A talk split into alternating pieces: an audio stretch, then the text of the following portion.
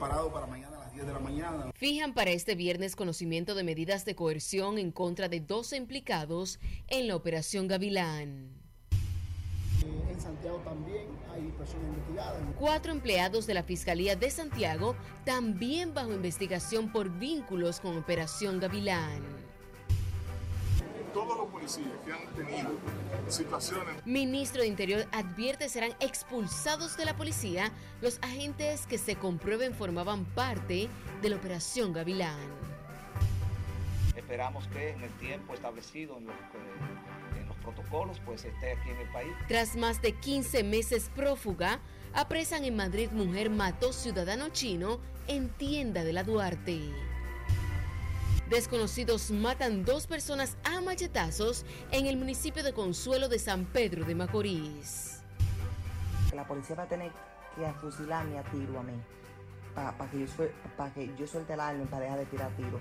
Se vuelve viral video de mujer que amenaza con realizar una matanza en el municipio de Constanza. Esa carretera hay que bajar la fuerza de cambio, los vehículos. Accidentes de tránsito siguen dejando luto. Tres personas mueren y otra resulta herida en el tramo carretero La Vega-Jarabacoa.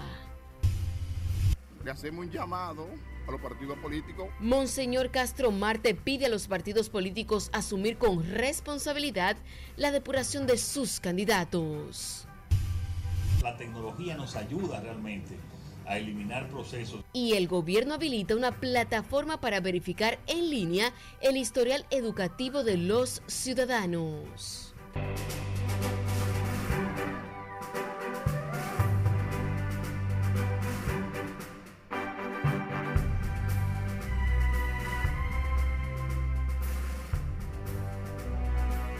Buenas noches, bienvenidos a esta emisión estelar de noticias RNN. Soy Janeris de León.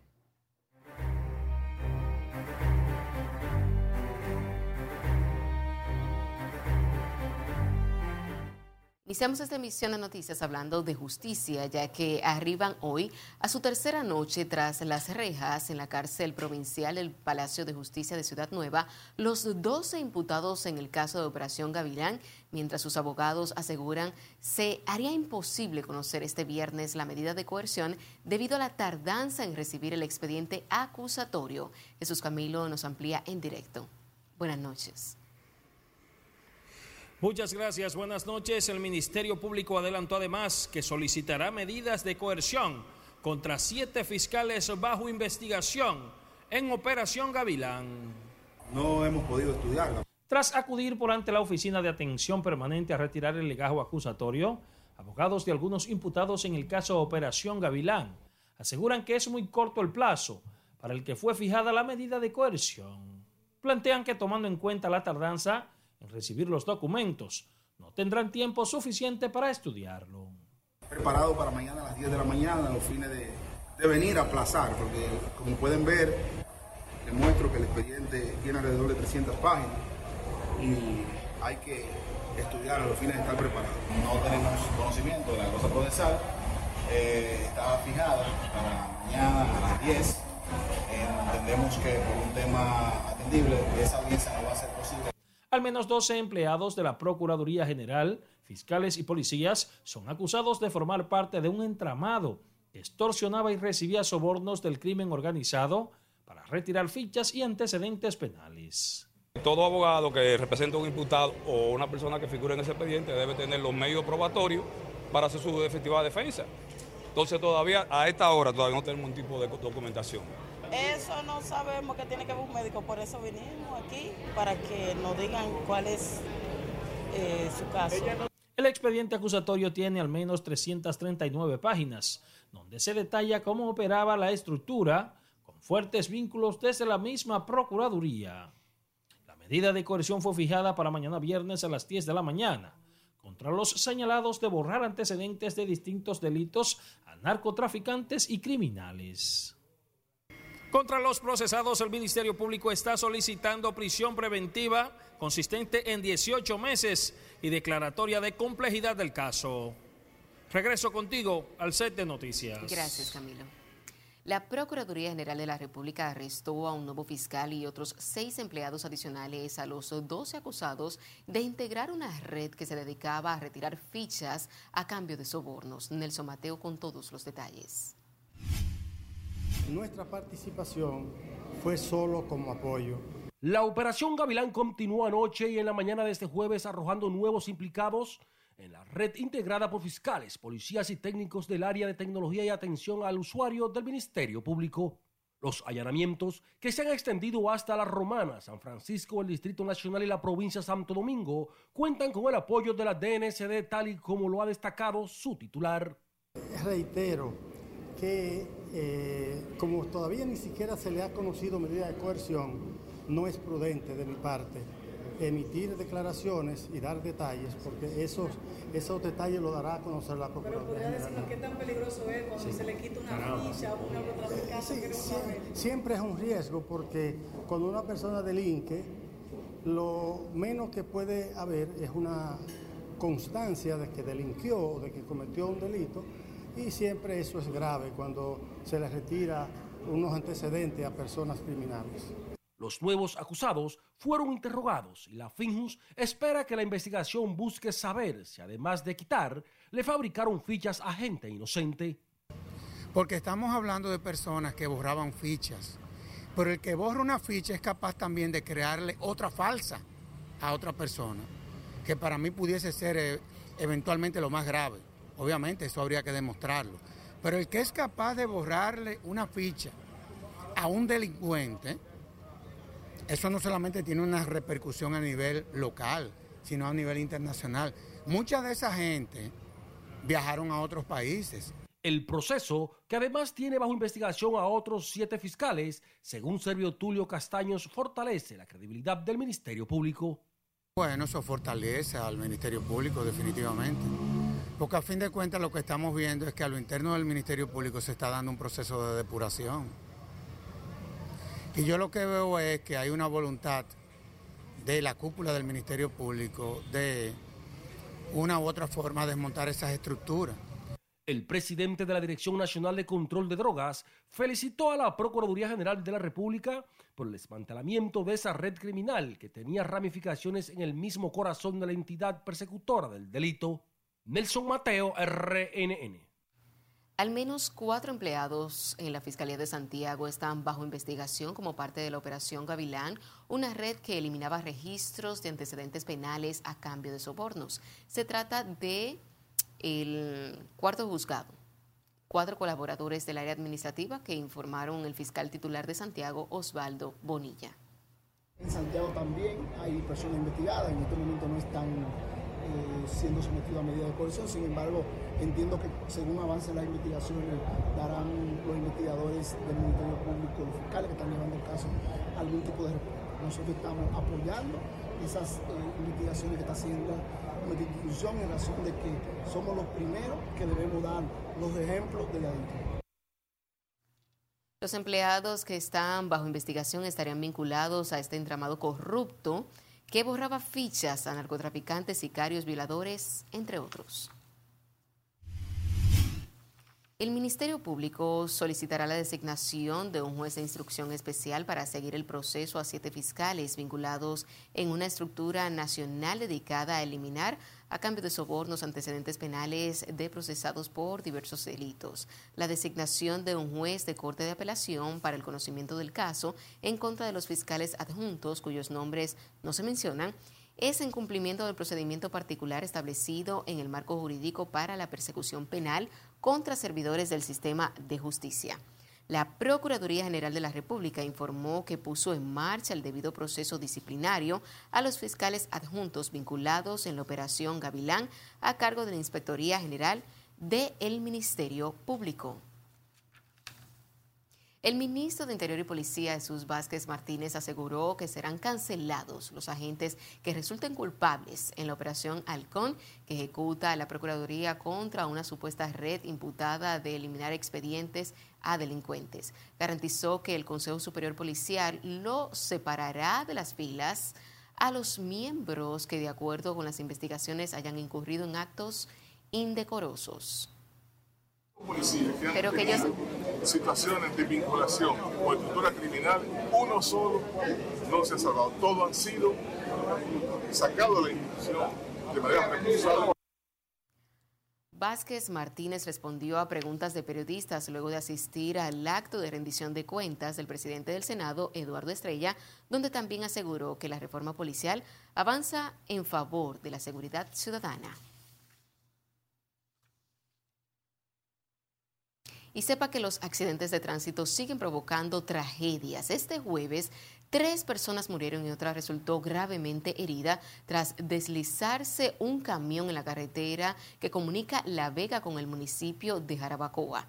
El hecho ocurrió en las proximidades de la Virgen del Puerto cuando el conductor del camión tipo furgón perdió el control y se fue al precipicio. Los fallecidos de este fatal accidente son Silvio Alexander Alcántara, de 26 años, José Altagracia Carrasco Sánchez, de 51 años, y una tercera persona aún no identificada. El conductor del camión, Jesús María García Lebrón, de 31 años, fue rescatado con vida y trasladado al Hospital Traumatológico y Quirúrgico Profesor Juan Bosch del Pino en La Vega. Se informó que todas las víctimas residían en la provincia de Asua.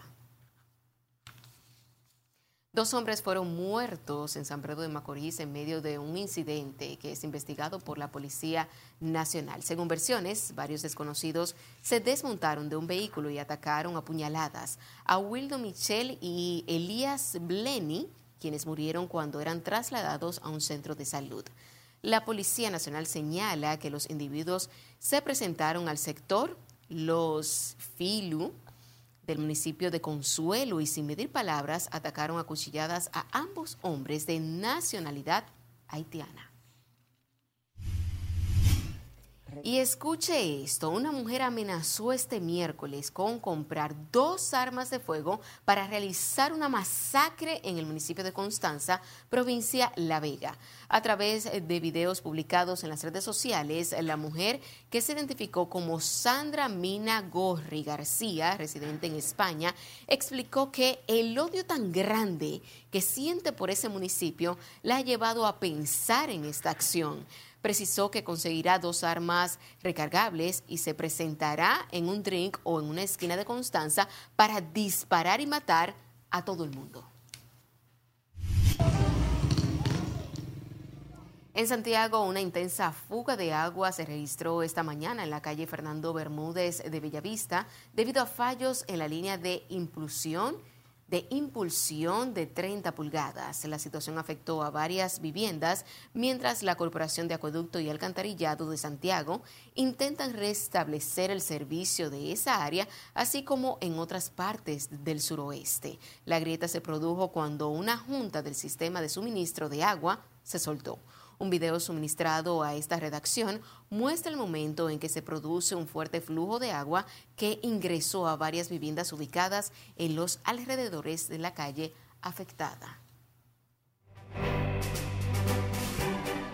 Ya se han iniciado las gestiones correspondientes, ya otras instancias del Estado se encargarán de dar estos trámites. Nos vamos a nuestro primer corte comercial de la noche. Al volver, les contamos dónde fue capturada la dominicana que asesinó a un ciudadano chino en el 2022. Además, les diremos cuántos nacionales haitianos han sido deportados a su país según informe de migración. Ganarse el perdón de los tuyos no es fácil. Y Julio Romero se defiende. Cuando retornemos les contamos cuál es la explicación del candidato a alcalde tras ser cuestionado por sostener una relación sentimental con una menor de edad. Ya volvemos.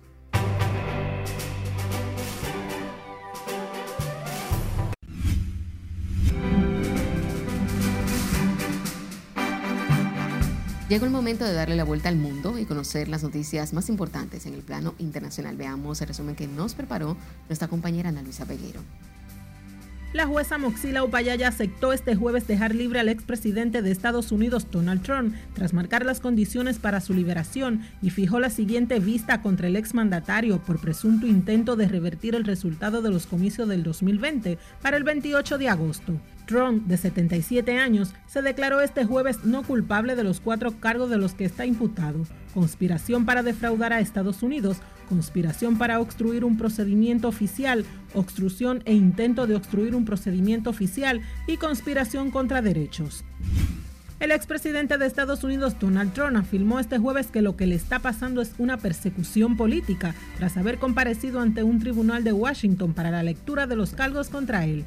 Con el semblante contrariado, Trump denunció que se le está persiguiendo por liderar los sondeos para las primarias republicanas del próximo año, en las que se elegirá el candidato de su partido para los comicios presidenciales de noviembre del 2024 y por estar, según dijo, por delante del presidente de Estados Unidos, el demócrata Joe Biden, en las encuestas. Políticos de diferentes signos cuestionaron este jueves la legitimidad del gobierno del presidente colombiano Gustavo Petro, luego de que su hijo Nicolás Petro Burgos revelara a la fiscalía que parte del dinero supuestamente ilegal que recibió entró a la campaña electoral del 2022 del hoy jefe de Estado. Uno de los primeros en reaccionar la confesión hecha pública por la Fiscalía fue el ex candidato presidencial derechista Federico Gutiérrez, quien manifestó que si el presidente Gustavo Petro sabía del ingreso de dinero sucio a la campaña que lo llevó a la Casa de Nariño, la justicia debe ir hasta la profundidad de ese hecho. La policía y funcionarios de la Fiscalía Antidrogas de Panamá incautaron un total de 1.575 paquetes con presunta droga en su interior y detuvieron a un ciudadano de nacionalidad colombiana por su supuesta vinculación con el alijo, informaron este jueves fuentes oficiales. El cargamento fue hallado almacenado en varios sacos de nylon dentro de un camión durante un operativo efectuado por la Policía Nacional y la Fiscalía Antidrogas en la provincia central de Herrera después de que el gobierno italiano obligara al ayuntamiento de Milán a detener las inscripciones de hijos nacidos en el extranjero con padres homosexuales. Su alcalde, el progresista Vipe Sala, anunció hoy que volverá a registrarlos, aunque reconociendo únicamente al progenitor biológico. La decisión se ha tomado tras consultarlo con el Ministerio del Interior, el mismo organismo que en marzo de este año recomendó detener los registros de hijos de parejas del mismo sexo nacidos en el extranjero. Janat, que hace referencia a la palabra ayuda en quechua, es la nueva aplicación móvil que el gobierno de Perú ha lanzado para prevenir la violencia de género y hacer más accesibles a las mujeres y adolescentes los distintos servicios de ayudas estatales. La aplicación agrupa en un mismo espacio y de manera accesible los servicios de atención y prevención del Ministerio de la Mujer y Poblaciones Vulnerables, el de Justicia y Derechos Humanos y el de Interior, para que las mujeres tengan toda la información posible sobre la prevención y un japonés gastó aproximadamente 2 millones de yenes, 13.936 dólares, en un disfraz de collier de pelo largo, hecho a medida y diseñado para cumplir su sueño de convertirse en un perro. El hombre identificado como Toko contrató el año pasado a una empresa japonesa llamada Cepet, conocida por crear esculturas y modelos para películas y anuncios, para que le confeccionara el disfraz de su perro favorito, el cual tardaron 40 días en realizar en las internacionales. Ana Luisa Peguero, RNN. Retomando con las informaciones nacionales, la Suprema Corte de Justicia acogió la extradición del ciudadano holandés Terence Richard Bries, quien es solicitado por el Reino de los Países Bajos para cumplir una sentencia por narcotráfico y lavado de activos. La decisión será remitida por la Procuraduría y el Poder Ejecutivo a los fines de que sea emitido el decreto que autoriza la extradición de Richard hacia el Reino de los Países Bajos. El extraditable fue condenado a cinco años y seis meses de prisión por la Corte de Apelación de los Países Bajos en fecha del 26 de enero del año 2018. Y sepa que fue capturada en España la dominicana Frangelis María Forcal Rodríguez, quien se encontraba prófuga desde abril del año 2022 tras matar a un ciudadano chino en su lugar de trabajo. La Policía Nacional informó que la detención se produjo tras labores de inteligencia desarrolladas junto al Interpol en España. Ya se han iniciado las gestiones correspondientes, ya otras instancias del Estado se encargarán de dar estos trámites y esperamos que en el tiempo establecido en los... en los protocolos, pues esté aquí en el país para que eh, sea puesto de, enfrente este proceso judicial. Versiones para tratar de evadir la justicia, la dama consiguió documentos falsos y viajó primero a Medellín, Colombia, antes de llegar a España, donde fue capturada. En otra información, la Fuerza Nacional Progresista y otras organizaciones nacionalistas denunciaron que del 2022 a la fecha se han registrado en el país 92 sometimientos por tráfico de haitianos y otros extranjeros y solo cuatro acusados les han impuesto medidas cautelares. Debido a esa situación, las organizaciones patrióticas entienden que la justicia no está actuando con pretesca en los casos de tráfico de personas. Bueno, porque estos hechos, según este reporte, apenas han arrojado la detención de unas cuatro personas de 92 casos. Eh, nosotros queremos saber cuántas incautaciones de vehículos se han hecho, que eso es quizá el elemento más importante, es el elemento de la incautación de los vehículos. La Fuerza Nacional Progresista, el Instituto Duartiano y el Centro de Pensamiento y Acción del Proyecto Nacional visitaron este jueves la Procuraduría General de la República y la Suprema Corte de Justicia para investigar el rumbo que llevan esos 92 procesos por tráfico de ilegales. La Dirección General de Inmigración informó este jueves que en el mes de julio fueron detenidos y repatriados a su país 26.058 haitianos quienes al ser detenidos en cada intervención no portaban las debidas documentaciones para transitar legalmente en el país. En una nota de prensa, el director general de Migración, Venancio Alcántara, aseguró que continuarán fortaleciendo las acciones contra el tráfico ilícito y trata de personas en el cumplimiento a la ley 285-04 que regula en esa materia. El funcionario advirtió además que actuarán sin contemplación contra quienes pretendan vulnerar las normas migratorias, a la vez que destacó que ningún gobierno había alcanzado cifras similares en materia de repatriaciones de extranjeros en condiciones ilegales en la República Dominicana.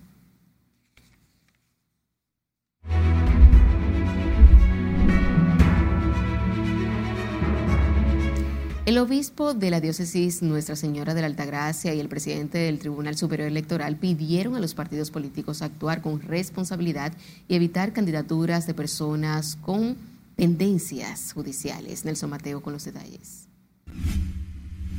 Todos debemos estar ceñidos al imperio de la ley. La presencia de una legión de aspirantes a cargos electivos cuestionados social y legalmente preocupa al presidente del Tribunal Superior Electoral que los candidatos deben ceñirse a los requisitos que le pide la ley, porque de lo contrario entonces estarían vulnerando el Estado de Derecho, la seguridad jurídica. Entonces, por lo tanto, deben de hacerlo conforme a la ley. Eso no debiera a la ciudadanía ni siquiera pedir, debiera ser una posición consona de ellos mismos con la situación de que no es posible la inscripción de candidatura bajo esa, esa condición. De su lado, Monseñor Jesús Castro entiende que es responsabilidad de los partidos depurar a su militancia. Le hacemos un llamado a los partidos políticos que asuman con responsabilidad. ¿Por qué? Porque cuando una persona no es correcta en sus acciones, ¿para qué lo colocan como candidato? Es decir, la culpabilidad es de ellos. Por eso busquen los mecanismos legales, los procesos de registrar bien a ese candidato y registrando, ellos tienen un sistema de seguridad los partidos para descubrir quiénes tienen conducta desviada. El arzobispo de la Alta Gracia entiende que el país y los propios partidos tienen herramientas suficientes para saber las andanzas de su militancia y evitar que el crimen organizado penetre a las esferas del poder. Hay investigaciones que se pueden hacer y los partidos saben cómo hacerlo. Nelson Mateo, RNN. El candidato alcalde por el municipio de Santo Domingo Este por la Fuerza del Pueblo, Julio Romero, manifestó que lo sucedido hace 14 años, cuando tuvo una relación con una menor de edad, no lo define. A través de un video, Romero responde a las críticas recibidas por parte de diversas personalidades tras su escogencia como candidato. Aseguró que hace 14 años cometió un error que afectó su familia tras revelar que de esa relación provino un hijo que hoy es un adolescente de 13 años. Nos vamos ahora a San Juan de la Maguana, donde organizaciones gubernamentales trabajan en el fortalecimiento de programas de apoyo a mujeres campesinas para fortalecer la producción agrícola y ganaderas en zonas apartadas del país. Julio César Mateo nos cuenta. El programa que busca fomentar la producción y una alimentación saludable ya fue lanzado en la fronteriza provincia de Elías Piña. Este programa va a incluir reforestación, va a incluir siembras de hortalizas y a ellas la van a capacitar para que puedan llevar a cabo esto. Las autoridades informaron que pretenden llevar apoyo a mujeres residentes en más de 40 comunidades de la región sur del país. De apoyar procesos que tienen que ver con, con la producción de alimentos, con resolver el tema del el acceso a la alimentación. Representantes de organizaciones campesinas entienden que además de fomentar la producción, el gobierno debe garantizarle mercados para sus productos. Muy, muy pobres. Allá hay mucha gente que no hayan casi ni qué comer en Alto Viejo. Eso está que solo sabe Dios. Exigen además apoyo estatal para llevar agua a sus tierras donde muchas veces pierden las cosechas por la sequía. Necesito apoyo porque las mujeres estamos sufriendo mucho. Vivimos en un campo que ya tú sabes que no hay mucho beneficio. Sembramos la mata y cuando guardó un agua se murió todo. El Ministerio de Agricultura, la Oficina de Cooperación Española, la Organización Mundial contra el Hambre, el Ministerio de la Mujer y otras son solo algunas de las instituciones que buscan mejorar la situación económica de la mujer campesina. En Elías Piña, Julio César Mateo, RNN.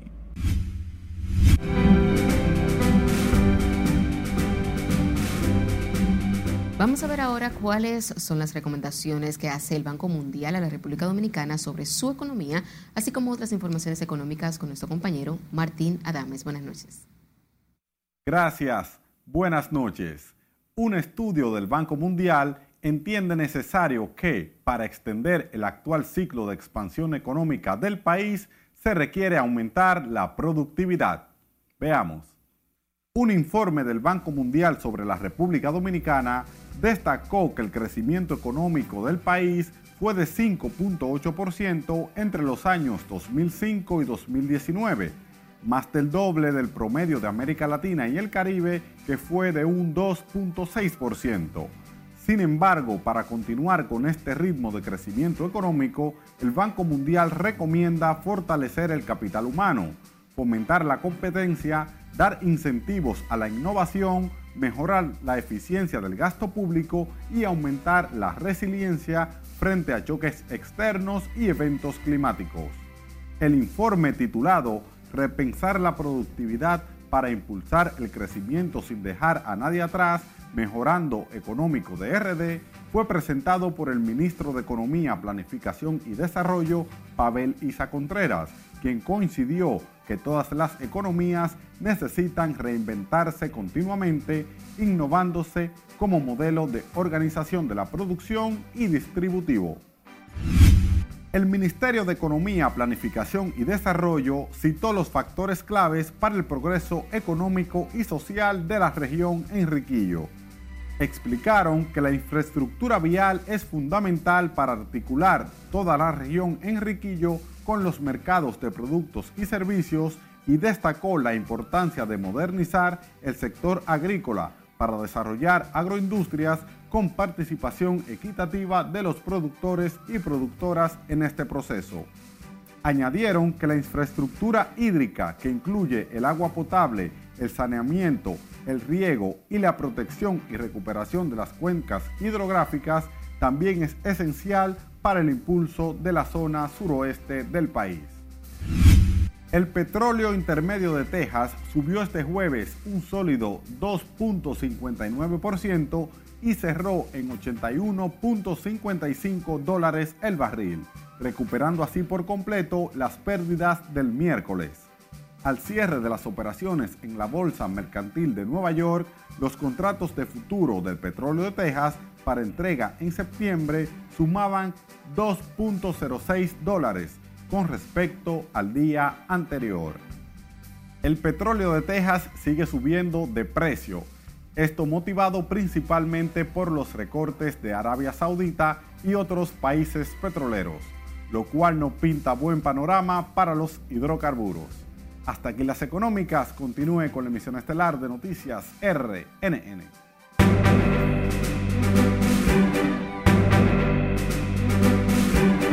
Fue un día muy difícil para esos pacientes que eh, habían estado por alguna situación de salud esperando su turno. Es el momento de nuestra segunda pausa comercial. Cuando estemos de regreso, les contamos cómo ha afectado a los pacientes la huelga convocada por los médicos.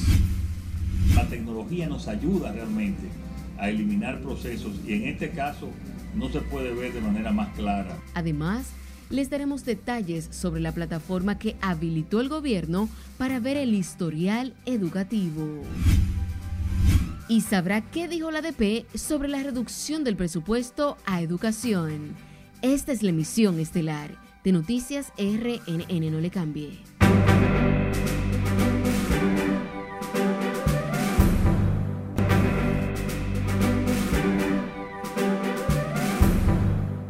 Seguimos en vivo con más informaciones. El director del Servicio Nacional de Salud reveló que el recién pasado paro de los médicos ha dejado un cúmulo de trabajo en la red de hospitales públicos, por lo que reiteró el pedido de diálogo entre los galenos y las administradoras de riesgos de salud, además del gobierno, si le dice Aquino.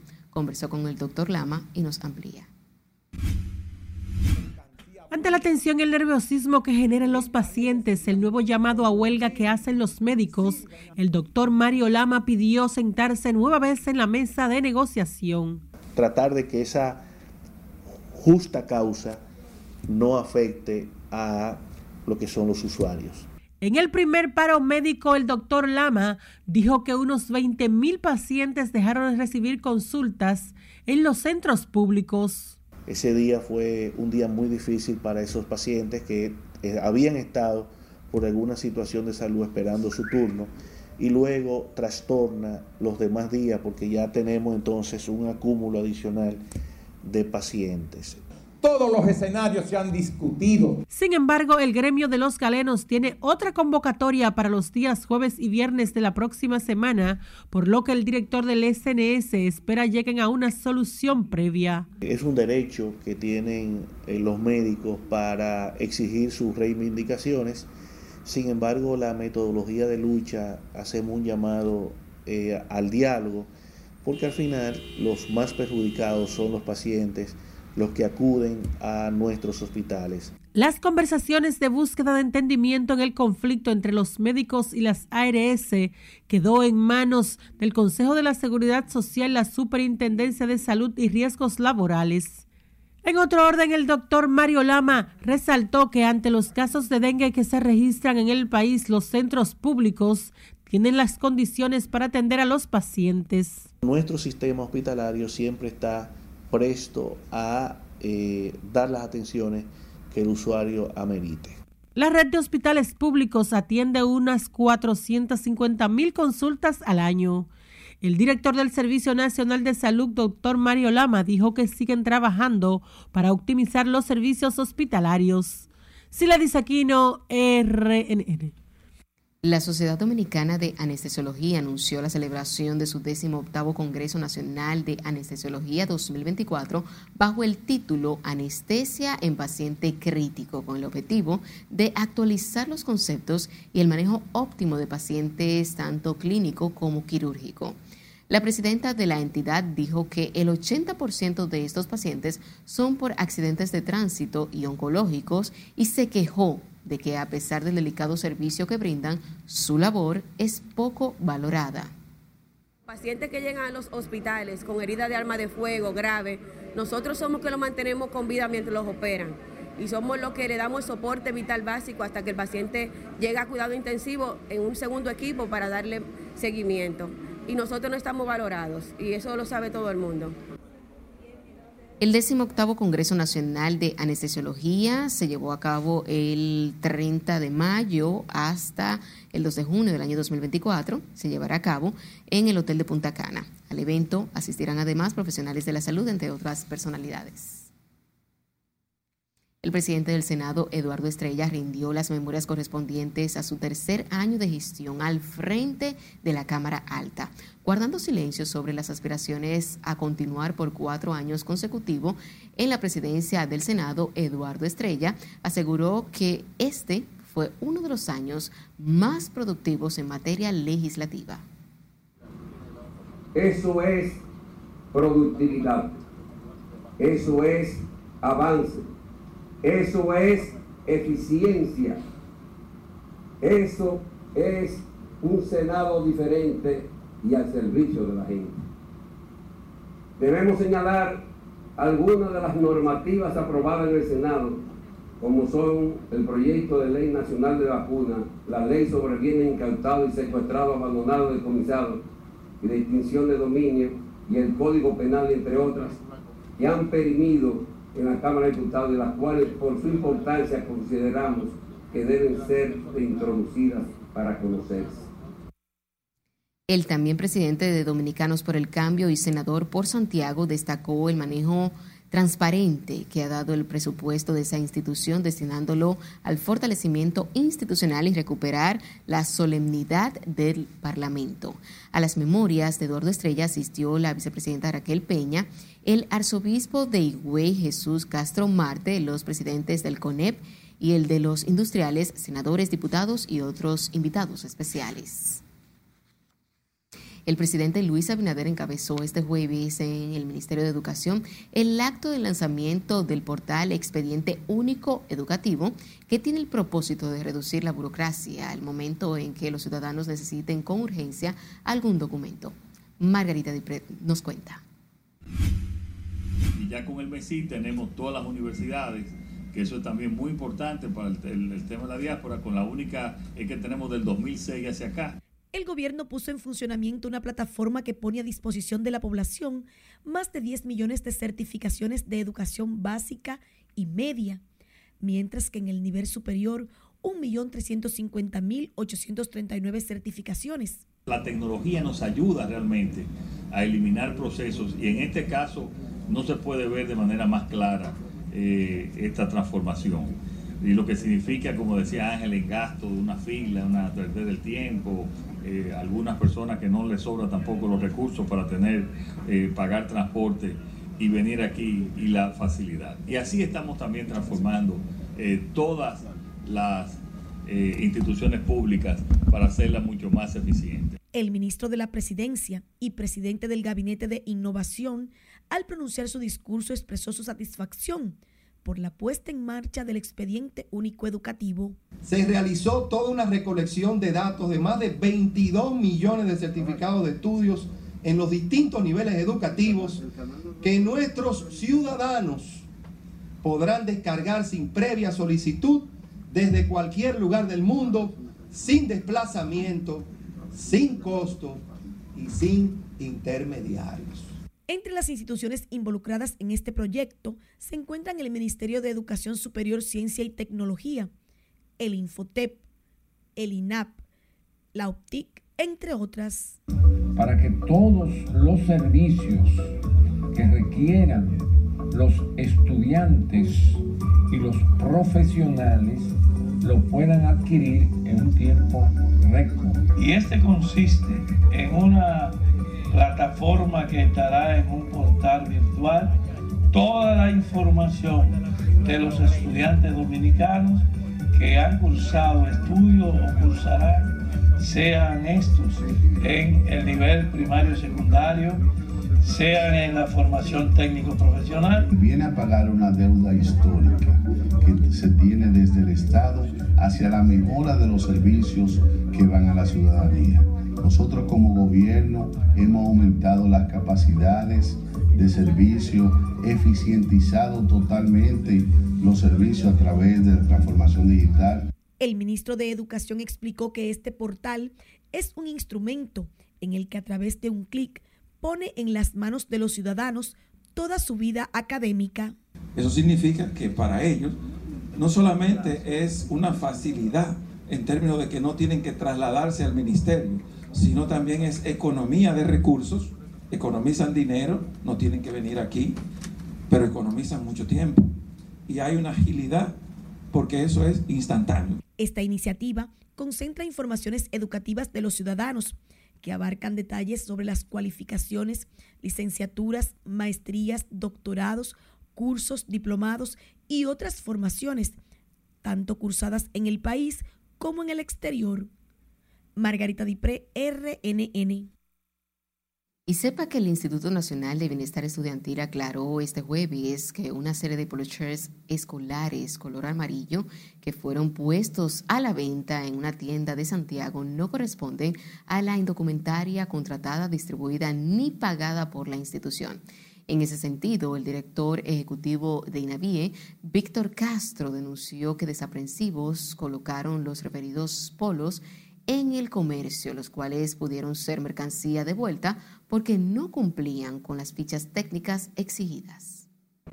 Los, las indumentarias que entrega INAVIE en, en, los centros escolares, eh, su venta está prohibida. Nosotros investigamos la razón por la cual esta tienda, en, específicamente en Santiago, estaba vendiéndolo y vimos que esos polochers que ellos están vendiendo fueron unos polochers que nosotros rechazamos porque no cumple con la ficha técnica con la que nosotros licitamos en los procesos. Esa ficha técnica dice que un poloché debe tener 50% de poliéster y 50% de algodón para que sea fresco al niño cuando está en la escuela. Sin embargo, esa utilería que nos entregaron y que ahora aparece en algunas tiendas, específicamente en una de Santiago, es de un componente 100% eh, poliéster, cosa que nosotros rechazamos. Ante esto, Castro advirtió que no tolerará que en el mercado haya indocumentaria con el nombre de la institución en vista de que lo distribuido a través del instituto tiene prohibida la venta y que continuarán las investigaciones para tomar las medidas legales correspondientes. El presidente de la Asociación Dominicana de Profesores, Eduardo Hidalgo, se mostró opuesto este miércoles a las pretensiones de reducir el presupuesto complementario al Ministerio de Educación. Hidalgo explicó que históricamente la cartera educativa ha acumulado un déficit histórico en la ejecución efectiva del presupuesto asignado a la educación preuniversitaria, lo que impide el avance en la mejora de la calidad de la educación. El presidente de la ADP reaccionó en esos términos luego de que el Poder Ejecutivo sometió al Congreso Nacional un anteproyecto de ley que modifica el presupuesto complementario del año 2023. El Ministerio de Interior y Policía anunció la participación de 7.500 adolescentes en un campamento con miras a prevenir el delito, embarazos en adolescentes, promover normas de convivencia, cultura, arte y deporte. Los seleccionados para participar en la actualidad, que incluirá el Gran Santo Domingo y San Cristóbal, fueron recomendados por las juntas de vecinos de sus localidades. La zona de intervención son los sectores, los Mina Norte, con el Centro Educativo Rafael Lara de la Rosa, el Ensanche Capotillo con Salomé Urella, el Espaillat, la sede es varias luces y el Domingo Sabio. El campamento para adolescentes inicia el lunes 7 del mes en curso y concluye el domingo 20 con el que esperan una transformación positiva de los partícipes.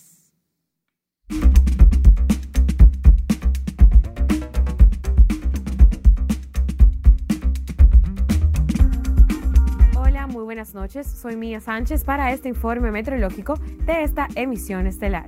La presencia de la vaguada seguirá generando nublados en lo que queda de noche y madrugada, acompañados de aguaceros, tormentas eléctricas y viento muy fuerte localmente, además de posibles granizadas hacia varias provincias de las regiones noroeste, norte, la llanura oriental, así como la cordillera central y la zona fronteriza. Para mañana viernes, la misma vaguada se estará asociando al paso de una onda tropical que inducirá incrementos nubosos desde horas matutinas con aguaceros, tronadas y ráfagas de viento sobre localidades de las vertientes noreste, la llanura oriental, la cordillera central y la zona fronteriza. El Centro de Operaciones de Emergencias COE emite nivel de alerta verde por posibles crecidas de ríos, arroyos y cañadas, así como inundaciones urbanas y repentinas para las provincias San Juan, San Cristóbal, San José de Ocoa, Asua, Elías Piña, La Vega, Monseñor Noel y Santiago, con un total de ocho provincias. RNN recomienda seguir atentos a los boletines meteorológicos y a las informaciones suministradas por las autoridades pertinentes. En cuanto a las temperaturas, continuarán calurosas por la época del año y en el Gran Santo Domingo la máxima será de 33 grados, la sensación térmica será de 38 grados Celsius aproximadamente, con humedad de 80%. RNN exhorta a toda la población mantener una muy buena hidratación y vestir con ropa de colores claros. Hasta aquí el informe del tiempo. Recuerde seguir el pronóstico meteorológico en nuestras redes sociales y continúe con la emisión estelar de Noticias RNN. Y los residentes aquí no tienen paz, no pueden dormir porque aquí la gente trabaja. Llegó el momento de nuestro último corte de la noche cuando estemos de vuelta. Habitantes en el residencial Costa Azul denuncian abandono de las autoridades municipales y es parte de mi esencia, es lo que me mueve a mí, es realmente buscar la integración de todas las personas en la sociedad. Además, conozca el candidato a regidor que representará a la comunidad LGBT. Y Nati Natacha reaparece con nuevo proyecto tras rumores de infidelidad. Les contamos al volver.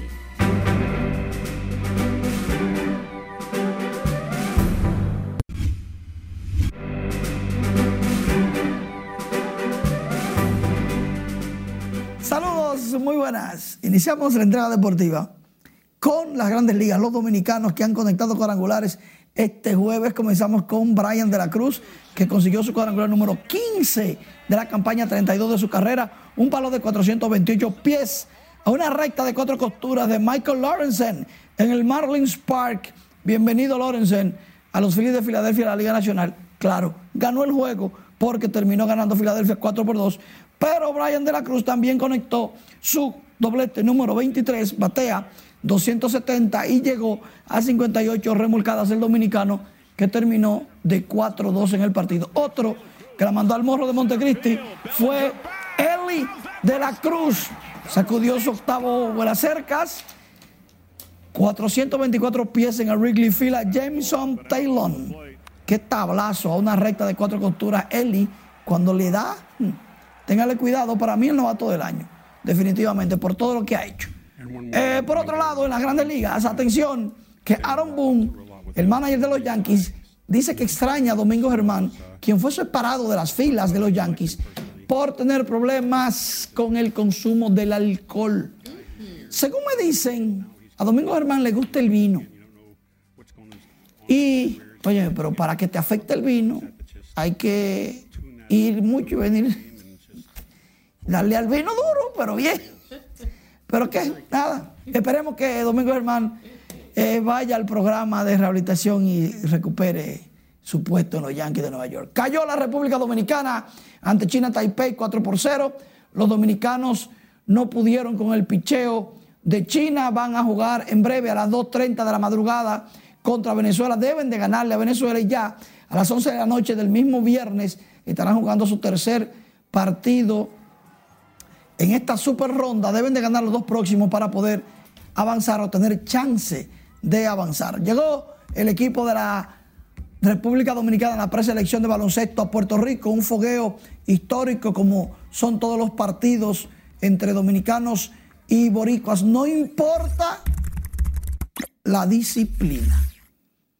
Este será el segundo fogueo de la República Dominicana. Ya el primero contra la Universidad de Memphis, Lester Quiñones logró 30 puntos todo luce indicar que el equipo está bien para dar la batalla y pasar objetivo en el Mundial a la segunda ronda. Nadie ha, nadie ha hablado de ganarlo. Avanzar a la segunda ronda y terminar entre los mejores 14, 16 equipos, 14, 12 equipos del mundo. está bien. Está bien. Muchísimas gracias, Manny. Siempre. Residentes del residencial Costa Azul en Santo Domingo Oeste denunciaron que las autoridades municipales han abandonado a su suerte el sector ante la gran cantidad de basura acumulada. se quejaron de que llevan meses padeciendo estas vicisitudes por la falta de limpieza ante la mirada indiferente de la alcaldía de Santo Domingo Oeste que dirige José Andújar. Aquí viene gente de todo tipo, de, toda, de todos los, barrios de, la ciudad, que vienen hasta de la zona oriental a hacer fiesta en el maleconcito. Y los residentes aquí no tienen paz, no pueden dormir porque aquí la gente trabaja. Entonces, eh, si uno hace bulla a las 2, a las 3, a las 4 de la madrugada, ¿cómo puede dormir y descansar para ir a trabajar? Nosotros lo que queremos es que eso le corresponde a ellos, que vengan y limpien eh, y que nos mantengan las calles limpias como debe ser. Entonces, el otro tema que nosotros, que viene siendo el principal, es la delincuencia, que está azotando nuestro residencial. Aquí han habido atracos, robos, Anunciaron además que en la salida del residencial en la avenida 30 de Mayo se han improvisado un vertedero por el abandono de la zona, por lo que solicitaron la construcción de 40 metros de acera para solucionar este problema. La dirigencia del partido Opción Democrática, encabezada por Minuta Vares Mirabal, plantea que prefiere apoyar candidatos que pertenezcan a la comunidad LGBT en vez de apoyar personas que estén ligadas al narcotráfico o siendo investigados por usufructuar bienes y recursos del Estado. Nuestra compañera Margarita Dipret nos cuenta. O sea, queremos más y mejor fiscalización dentro del ayuntamiento. El reconocido activista gay Juan Josit lanzó su candidatura a regidor por la circunscripción número uno del Distrito Nacional, representando al partido Opción Democrática el profesor de cine, es el primer hombre gay en formar parte de la comisión política de esta organización y que decide ir a la sala capitular. Eh, existe Opción Democrática, eh, que es el partido que, en el cual me siento cómodo, en el cual soy como soy sin, sin ningún tipo de problema. Eh, y lo que quiero es ser regidor en el Distrito Nacional por la primera circunscripción y básicamente la estamos trabajando propuesta en tres ejes. La presidenta del partido Opción Democrática, Minuta Vares Mirabal, expresa que esa organización respeta el derecho a la igualdad que tienen todos los ciudadanos. Ese miedo sí que no lo tiene que tener el pueblo dominicano, de que desde opción democrática se promueva a nadie que sustraiga lo que le pertenece al pueblo dominicano. La candidata presidencial de la organización política, Virginia Antares, y el diputado Horacio Rodríguez también se mostraron abiertos a que todo el que quiera participar en política puede formar parte de Opción Democrática. Estamos muy felices de presentar esta candidatura a regidor del compañero Juan José, que está abriendo camino.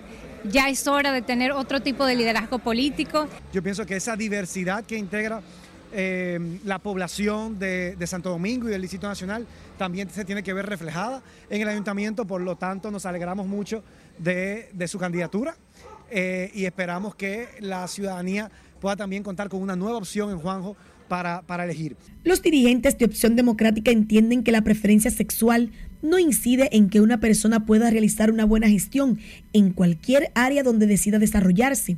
Al acto de lanzamiento asistieron miembros del partido y amigos del candidato representantes de la comunidad LGBT. Margarita Dipré, RNN. El gobierno, a través del Ministerio de Turismo, lanzó este jueves un programa de lealtad en beneficio de los agentes de viaje que promocionan y venden a República Dominicana como destino único. Escar nos pone al tanto.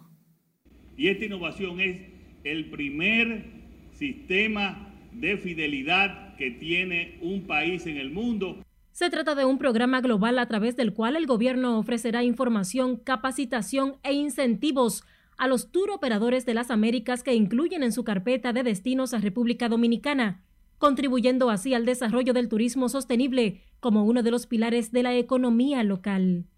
Al encabezar el acto de lanzamiento del programa, el presidente Luis Abinader explicó que con esta iniciativa se busca crear un ecosistema único en el que cada viaje a República Dominicana conecte al turista con las riquezas del país.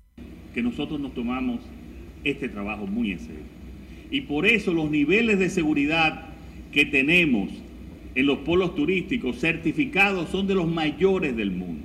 nosotros cuidamos su gente, lo cuidamos en temas de seguridad, lo cuidamos en salud, lo cuidamos en todos los órdenes para que su visita a la República Dominicana, a los que ustedes les recomiendan venir, a los que vienen con los turoperadores, con las agencias de viaje, tengan realmente una experiencia satisfactoria. Entre los beneficios que ofrece el programa que impactará a más de 500 agencias de viaje, se incluyen accesos a rifas, ofertas y descuentos especiales que los agentes podrán ofrecer a sus clientes. No es el presidente de la República, no es el ministro de Turismo. Es que nuestro país ha dejado a un lado todos los intereses políticos, personales, partidarios, para poner sobre la mesa los intereses del turismo de la República Dominicana. Esta novedosa propuesta permite al Comité de Mercadeo, del cual Azonadores forma parte, de diseñar programas de incentivos para las agencias internacionales con acciones puntuales, ya sea para un país, un mercado o un destino específico, permitiendo fortalecer y contribuir a que se mantenga en el tiempo la promoción basada en los roadshows que con muchos éxitos realiza el Ministerio de Turismo. DO Travel Rewards además será una plataforma de conexión y comunidad entre los aliados internacionales y locales, hoteles, agentes y top receptivos proveedores de experiencias, entre otros actores de la cadena de valor. Es Carelet Guillardo, RNN. La Comisión Nacional Dominicana para la UNESCO entregó la noche de este jueves el premio periodista RD UNESCO a Ramón Emilio Colombo. Al recibir el galardón de la tercera edición de esta gala, Colombo agradeció por el mismo y ofreció detalles sobre su vida y los logros que ha obtenido en la profesión. Como mis paradigmas, en esta profesión, puedo citar centenares de periodistas en todas las categorías del oficio, de lo que merecen mención especial. En México, los famosos colegas Julio Scherer García, Guillermo Ochoa y Enrique Lubet Jr., y en República Dominicana a Juan Bolívar Díaz, ejemplo de periodista crítico no comprometido que no sea con sus convicciones. Bueno, este es un premio muy importante para no solo para la comunidad periodística, sino para toda la sociedad en sentido general, para nuestro país, para las distintas sociedades del mundo, la libertad de prensa, la libertad de expresión, la libertad de ejercicio periodístico es una conquista que ha costado mucho esfuerzo. Cabe destacar que la celebración del premio se lleva a cabo en el marco del Día Mundial de la Libertad de Prensa.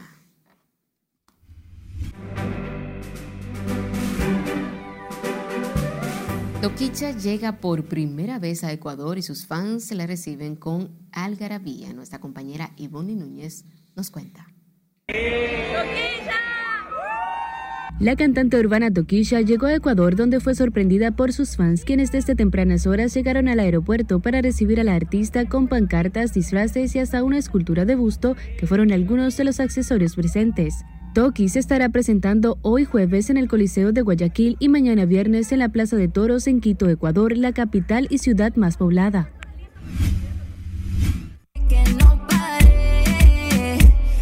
Nati Natasha estuvo en boca de todos en los últimos días luego de que supuestamente estaba siendo extorsionada con la publicación de unos audios y una foto comprometedora que presuntamente no estaba destinada para su esposo, el productor Rafi Pina.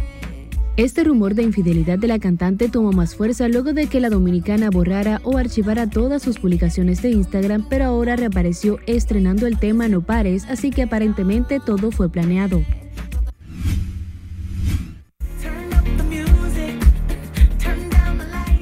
La cantante estadounidense Lizzo rompió su silencio y se defendió de lo que calificó como las acusaciones increíbles de tres ex bailarinas de su equipo que le han denunciado por supuesto acoso sexual y crear un ambiente de trabajo hostil.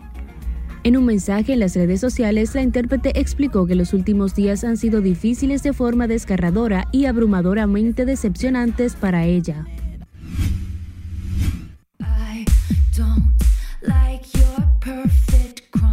La estrella del pop estadounidense Taylor Swift, una de las artistas mejores pagadas del mundo, repartió al menos 55 millones de dólares en bonos a los empleados de su gira Eras Tour en Estados Unidos. La cantante obsequió esta cantidad entre bailarines, técnicos de sonido, camioneros y otros empleados que han trabajado en la gira que arrancó en marzo pasado en Arizona y que cerrará con seis conciertos en Los Ángeles de los dos próximos fines de semana. En RNN Diversión, Ivonne Núñez. Finalizamos esta emisión estelar de Noticias RNN. Feliz resto de noche.